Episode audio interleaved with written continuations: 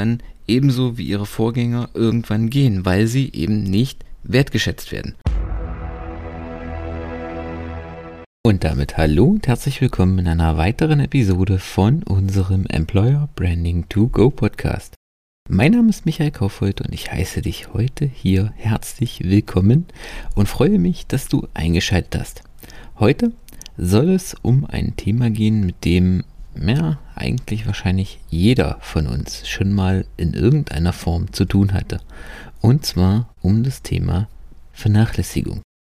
Und was das mit dem Employer Branding und dem Recruiting zu tun hat, das erzähle ich dir gleich. Doch vorher hast du jetzt hier die Möglichkeit, wenn dir der Podcast gefällt, ihn zu abonnieren und auch gerne eine Bewertung dazulassen. Darüber freue ich mich immer, wenn er dir gefallen hat. Vor allen Dingen über ein Abo, damit du auch in Zukunft keine Folge mehr verpasst. Kommen wir zum Thema Vernachlässigung.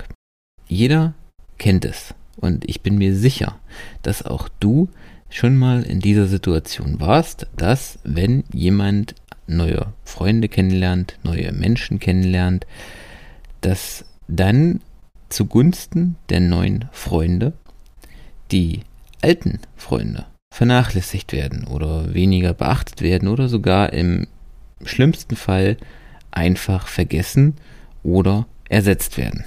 Doch was hat das Ganze jetzt mit dem Thema Recruiting zu tun?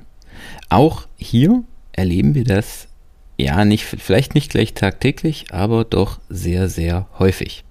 In vielen Unternehmen ist es üblich, dass wenn neue Mitarbeiter eingestellt werden, dass diese Mitarbeiter vorher einen sogenannten Onboarding-Prozess durchlaufen.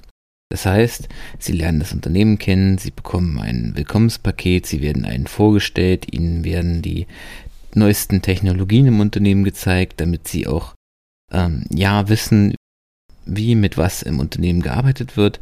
Sie werden auf den neuesten Stand gebracht, also über alle Entwicklungen, Projekte im Unternehmen informiert, was sind gerade die neuesten ähm, technischen Neuerungen, die im Unternehmen, die neuesten Prozesse, die im Unternehmen etabliert werden. Und sie, ihnen werden Fragen gestellt, es wird offen zugehört, man beschäftigt sich mit ihnen, damit diese Mitarbeiter so schnell wie möglich richtig in der Unternehmenskultur ankommen und sich auch möglichst wohlfühlen und im Prinzip auch möglichst optimal die volle Leistung, das volle Potenzial erbringen können. Und hier ist was ganz Interessantes. Wenn diese Mitarbeiter dann einmal etabliert sind, dann einmal durch dort arbeiten, dann gehören sie irgendwann zum Bestand und dann werden sie gefühlt ja, vergessen. Weil wie oft wird ein vorhandener Mitarbeiter neu geonboardet? Und habe ich jetzt einen ganz entscheidenden Beitrag gelesen. Es kam so aus dem, aus dem amerikanischen Raum. Das nannte sich äh, Re-Onboarding. Da geht es darum, auch die bestehenden Mitarbeiter im Prinzip in regelmäßigen Abständen auch mit auf den Onboarding-Prozess zu nehmen. Das heißt, sie mitzunehmen, sie über den, die aktuellen, den aktuellen Stand, die aktuellen Trends im Unternehmen zu informieren, welche neuen technischen Möglichkeiten es gibt, gerade jetzt auch in der immer noch pandemischen Situation immer das ganze Thema Remote, wie gehen wir damit um, wie arbeiten wir, welche Möglichkeiten bieten wir, aber welches Unternehmen macht das? Die hohe Aufmerksamkeit ist vor allem auf die neuen Mitarbeiter gerichtet, auf die neuen Kollegen, die gerade frisch eingeschaltet, äh, eingestellt wurden. Und ich habe das schon mal in einer anderen Folge erwähnt. Wichtig ist nicht nur das neu einstellende Mitarbeiter, das Erhöhen der Neueinstellungen im Unternehmen, sondern auch, dass es dir gelingt, die vorhandenen Mitarbeiter zu halten. Und das Schlimmste, was dir an dieser Stelle passieren kann, ist, dass du anfängst, deine vorhandenen Mitarbeiter, das vorhandene Potenzial, die vorhandenen Kräfte, die du in deinem Unternehmen hast, gewissermaßen als Inventar, als Betriebskapital oder sogar als selbstverständlich anzusehen und sie im Prinzip nicht weiter zu fördern, zu fordern und weiterzuentwickeln. Denn dann wird irgendwann Folgendes passieren. Die Mitarbeiter fühlen sich nicht mehr wertgeschätzt, fühlen nicht mehr, dass sie mit der nötigen Aufmerksamkeit behandelt werden und vor allen Dingen fühlen sie sich mitunter auch nicht gefordert, weil sie eben nicht wie die neuen Mitarbeiter Teil von Weiterqualifizierungs-, von Weiterbildungsmaßnahmen werden und das kann auf Dauer dazu führen, dass diese Mitarbeiter entweder unzufrieden werden, sie werden weniger produktiv, sie verfallen in eine gewisse Stagnation oder im schlimmsten Fall sie kündigen dir.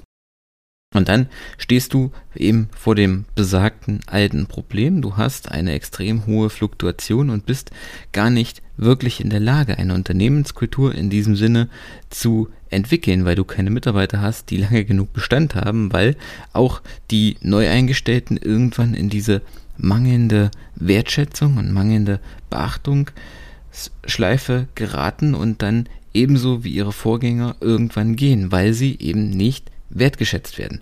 Und das ist ein ganz entscheidender Aspekt, den ich dir heute in der aktuellen Folge mitgeben möchte. Vernachlässige nicht deine neuen, deine alten Mitarbeiter zugunsten der neuen, sondern nimm deine Mitarbeiter in regelmäßigen Abständen mit auf einen neuen Onboarding-Prozess. Hole sie regelmäßig ab, informiere sie regelmäßig über die Neuerungen, stell ihnen Fragen, hör ihnen zu und gib ihnen das Gefühl, dass sie Teil des Unternehmens sind, dass sie Teil der Kultur sind, dass sie Teil der Weiterbildung im Unternehmen sind und sie gemeinsam mit dem Unternehmen wachsen können. Denn dann wird es dir gelingen, ein erfolgreiches und leistungsstarkes Team aufzubauen.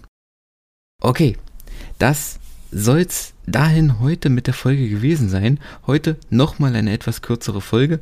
Nächste Woche haben wir einen super spannenden Interviewgast wieder dabei. Das kann ich dir schon mal sagen. Und wenn dir die Folge gefallen hat, freue ich mich über eine Bewertung und über eine Weiterempfehlung. Und falls du dich da draußen selber gerade mit dem Thema Aufbau einer Employer Brand und der Unternehmenskultur beschäftigst, dann freue ich mich von dir zu hören über den Link in den Kommentaren. Bis dahin, ciao.